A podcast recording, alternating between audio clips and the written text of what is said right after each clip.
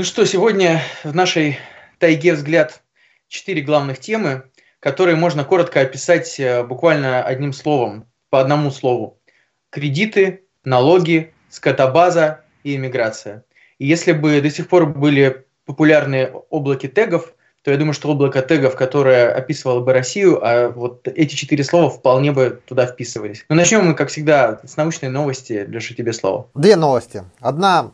Шестое государство отправило а, свой аппарат на Луну.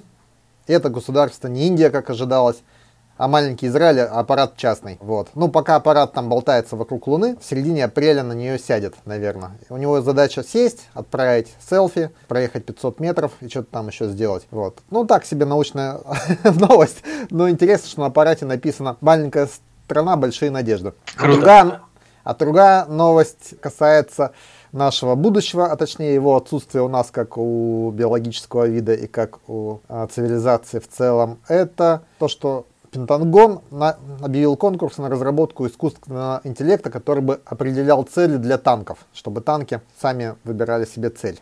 Правда, скованные буржуазным моралью и предрассудками, они оставляют последнее решение за человеком, но гонка вооружения, конечно, эти предрассудки быстро отбросит, если оно начнется. Ну, или точнее так, когда оно начнется, а это неизбежный процесс. Вся история была, состояла человечества в том, что у кого лучше оружие, тот и главный. Поэтому как только искусственный интеллект научится нас убивать как следует, а до этого история человечества и закончится. Ну да, Терминатор, Восстание машин, вот реально, с этого да, же только, только, ну, как сказать, происходит это буднично, обычно, и называть момент, до которого типа люди правили, а после этого стали роботы, будет невозможно. Всегда будет так, чуть меньше людей, чуть больше роботов. И всегда на одной стороне будут люди роботы, и на другой стороне люди роботов. Но роль людей все будет уменьшаться, уменьшаться. Ну, отчасти это хорошо, потому что роботам не нужно есть, пить, не, им не нужно искать работу, им не нужно брать и оплачивать кредиты. Для вот, роботов о, хорошо, О кредитах да. как раз, э, я думаю, стоит поговорить отдельно, но начнем с налогов, потому что эти две темы, они так связаны в нашем русском государстве, потому что это такой тени-толкай. Все налоги в одном месте, все кредиты в другом месте. Налоги берутся с людей, люди берут кредиты. Представитель счетной палаты Алексей Леонидович Кудрин высказался о том, что люди не понимают, как устроена налоговая система, куда идут их налоги, и не умеют спрашивать за это. И вообще считает, что счетная палата занимается подсчетами голосов на выборах. Но ну, это такая его личная обида, скажем так. А суть в том, что вот, значит, если у вас не отремонтированные дороги, то вы не приходите и не спрашиваете у чиновника, почему, значит, у вас э, не отремонтированы дороги и куда идут мои деньги. А так как вы не можете мотивированно спросить, то дороги не ремонтируются. И вот поэтому вот в таком всем и живем. Я бы прокомментировал так, что подобная система, запутанная, алогичная и крайне скрытая и, э, налоговая система – создано специально, чтобы люди не знали. Во-первых, люди не знают, сколько налогов они платят, потому что большая часть налогов для большей части населения берется косвенно, незаметно для них. То есть сначала с человека забирают налоги, потом выплачивают зарплату. И он даже не знает, что его зарплата была бы в полтора раза больше, если бы с него не вышли эти налоги. Потом он идет в магазин, покупает товар. И он не знает, что он заплатил бы за этот товар на 20% меньше, если бы в товаре не сидел НДС. Потом человек идет, заправляет себе автомобиль бензином, и он не знает, что, я что-то не помню, по-моему, половина уже там стоимости бензина это акцизы, акцизы. И, и налоги и так далее. И поэтому человеку кажется, что государство право, когда оно говорит, что оно тебе ничего не должно, не просило рожать, не обязано кормить детей в школах и так далее. Потому что, ну, я же ничего не плачу ему налоги, и честно ну, спрашивает. То есть каждая подачка со стороны государства воспринимается как подарок. Угу. Я даже больше скажу, самый народный пример приведу. Люди не догадываются, что стоимость, что в бутылке водки себестоимость самой водки ничтожна. Ну, большую часть составляет реально акцизы. Вот о чем русский народ не знает. Вот это было бы стихийное бедствие. Я бы еще хотел обратить внимание на само, собственно, налоговое устройство, которое в том числе Алексей Леонидович Кудрин и создавал, и придумывал. Он был автором налоговой реформы начала 2000-х годов.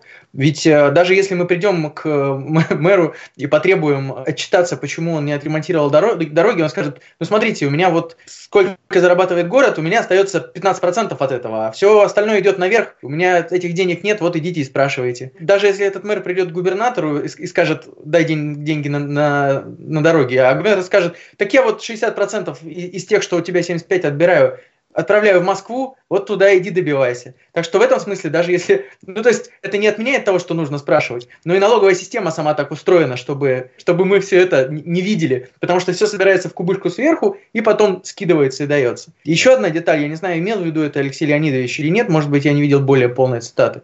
Но вообще, конечно, с понимания того, что ты платишь государству за какие-то функции и даешь деньги на какие-то функции, с этого начинается и твое политическое самосознание в широком смысле. Не только партийное, скажем, а просто как гражданина. И тогда ты осознанно понимаешь, зачем голосовать, за кого голосовать и как эти деньги будут тратиться. А так получается, что так как человек не, не осознает, что он содержит государство, он не чувствует себя хозяевом страны, а скорее вот этим глубинным там, народом э, массы, о которой писал Сурков. Ну вот мне так кажется.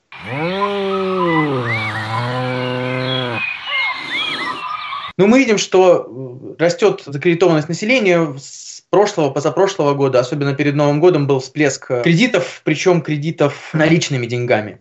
Э, Все это в том числе вызвано и тем, что с Нового года и с 1 июля благодаря НДС будет двустепенное повышение коммунальных платежей. И мы видим, что люди не справляются вот сообщение, например, из Курганской да, области о том, что до 30% неплательщиков по коммунальным платежам, где-то 20, где-то 50. А, и этот ком только нарастает. И, соответственно, даже подача исков в суды ничего не решает, потому что со многих должников просто нечего взыскать. Соответственно, у коммунальщиков, хотя коммуналь... к управляющим компаниям миллион претензий, но у них часто нет денег ни на ремонт, ни на благоустройство, ни на уборку и так далее. А, ну да, люди сейчас, многие люди столкнувшись с сокращением своих доходов и с увеличением расходов, перешли на принцип день простоять до ночи продержаться. То есть сегодня нужно купить еды, пошел, взял микрозайм. Пришли платежки за ЖКХ, нет денег на них, ну и ладно, платежки положил в шкаф, пускай лежат. И это очень тревожный признак, потому что цифра в 30% э, неплательщиков, ну, для Кургана, например, она, наверное, ну, есть регионы, в которых и похуже, чем в Кургане. Хотя, надеюсь, их не сильно много. Это тревожный звонок, потому что это делает экономику невозможной. Сколько бы там ни воровали эти э, управляющие компании и ресурсоснабжающие организации, но когда третья, тем более половина потребителей не платит за поставляемые там услуги, то встает вопрос, либо повысить в два раза для оставшихся, что приведет к еще дальнейшему падению платежей, либо перестать поставлять услуги, что приведет, естественно, там тоже к понятным последствиям. А вот это будет настоящий кризис.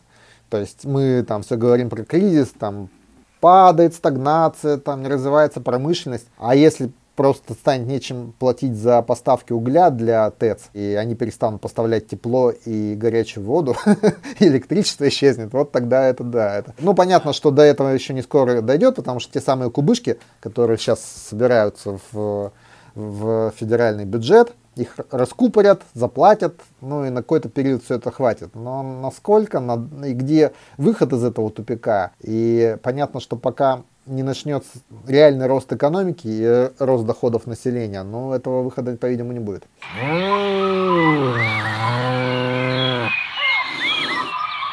Еще хотел обсудить ну, это такие подарки, которые дарят СМИ регулярно либо чиновники, либо сотрудники госпредприятий относительно социального облика того народа, с которым они живут. Вот сейчас чиновник довольно высокопоставленный Роскосмоса, этой замечательной организации, которая дарит поводы один за другим, а, сравнил жителей хрущевок со скотобазой написал об этом в Фейсбуке. Он писал о реновации в Москве. Надо понимать, что в Москве уже и хрущевки-то, ну, не большинство, но много хрущевок снесено. Они воспринимаются как аварийный фонд, хотя во многих городах там бараки-то составляют значительную часть жилого фонда. И вот он написал, что, конечно, хорошо, что реновация новые дома, но плохо, что туда переселяют жителей из хрущевок, что они моментально ну, я употреблю слово более приличное, загадят новое жилье, он написал немножко по-другому, потому что в хрущевках кто живет?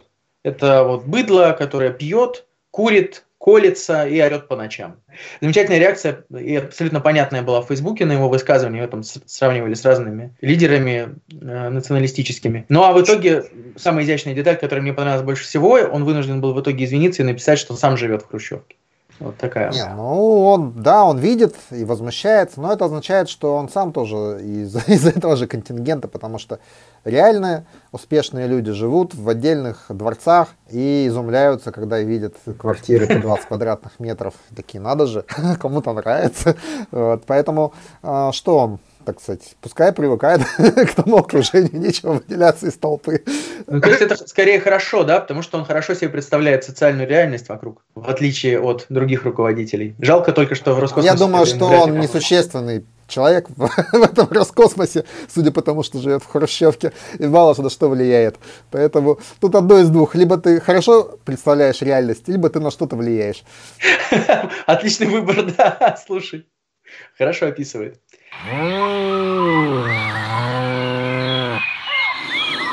Еще одну тему я бы хотел с тобой обсудить, но она такая. Ты уже затрагивал в предыдущей программе про, про иммиграцию. Э, есть, скажем, довольно глубок, глубокое исследование, оно не оно скорее глубинное, да, чем, чем массовое. Американский аналитический фонд опросил 400 иммигрантов из России новейшего времени и провел ряд фокус-групп причем это иммигранты из разных стран, из Америки, из, Лон... из Англии, из Германии и так далее. И на самом деле это, кстати, фиксируется не только аналитическими фондами там, опросами, опросами, это фиксируется и российской статистикой, что с 2012 года резко усилился отток людей из России, миграция людей из России, и это совсем другие люди, которые мигрировали в нулевых годах. Если в нулевых годах, в начале нулевых, эмигрировали успешные предприниматели, средний класс, а, либо какие-то члены семьи, семей, те, кто эмигрировал, успел эмигрировать в 80-е и 90-е. Люди зачастую с средним, не очень высоким образованием, но предприимчивые, готовые себя пробовать, может быть, не знающие языки. Сейчас картина совершенно другая. Во-первых, ну, то есть реально вот, вот, вот такой рост. Во-вторых, это совершенно другие люди. Это более образованные люди, скорее экономически либо гуманитарно образованные, более молодые. И самое главное, что среди причин их отъезда преобладают не экономические причины, а политические и культурные. То есть это люди, которые не готовы жить э, в среде с низкой политической конкурентностью, отсутствием политических свобод, это вот первые два ответа, которые они давали, которые воспринимают себя как часть, ну, себя частью культурного кода мира, и которые готовы адаптироваться за границей, потому что хорошо знают язык и имеют даже порой не одно образование. И, на мой взгляд, это, в общем, не могу сказать, что на этих людях все держится, но с точки зрения э, самосознания народа, будущего и людей, которые способны артикулировать что-то, это очень важно, потому что креативный класс, он нужен не только для того, чтобы делать его, из него жупел на, на митингах, но он э, дает очень много осмысления, очень много ну, формирования вот этого поля языкового, культурного, политического вокруг нас. И чем, чем меньше вокруг э, таких креативных людей, чем больше вокруг четких хозяйственников и технократов, тем меньше шансов, что вот проект какой-то новой России будет оформлен, сформулирован и так далее. Вот я бы, я бы так сказал. По моим ощущениям, они, конечно, не, не подтверждены как каким-то глубинным исследованием, но по наблюдениям за разными людьми. А Россия очень долго находилась на грани между того, чтобы скатиться, грубо говоря, в район, где находятся всякие там Нигерии и так далее, откуда все активные думающие люди убегают, либо в, что называется, нормальные страны, которые идут вперед и развиваются. И вот долго, много лет Россия балансировала более-менее стабильным, ну точнее нестабильно на этой грани. И наконец скатилась и покатилась в сторону того, что стать failed state в будущем откуда сбегут все активные. Потому что перспектив у молодежи нет. То есть есть какое-то исследование, 50% молодежи хочет учиться за границей. Те люди, кто там раздумывал на тему делать что-то здесь, в России, и пристраивать сюда детей, либо же отправлять детей туда, чтобы они встраивались, условно говоря, в мировую экономику.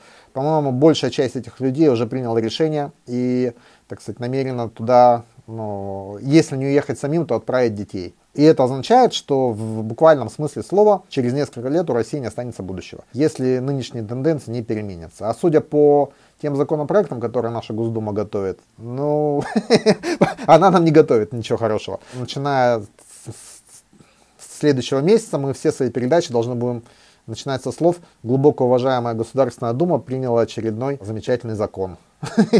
в таком духе вещать, потому что иначе штраф 100 тысяч на физическое лицо. И я бы хотел еще обратить внимание, что многие из тех людей, которые для нас э, вот эту прекрасную страну придумали, они-то для своих детей не готовят такого будущего. Жить здесь, в России. Потому что, ну, в общем, это не секрет, и давно везде эти списки опубликованы, что у многих министров, депутатов Государственной Думы дети или живут, или учатся за границей. У пресс-секретаря нашего уважаемого президента Дмитрия Пескова дочь стажируется в, Евро, в Европарламенте в Страсбурге. Собственно, ничего в этом удивительного нет, сказал Песков, обычная стажировка. Ну вот, то есть они-то не будут жить при этих законах, они будут жить при в нормальных Ничего. мировых условиях и, значит, радоваться, как, как все хорошо, и ужасаться, возможно, что здесь происходит. Ничего, потом приедет танк с искусственным интеллектом и всех уравняет.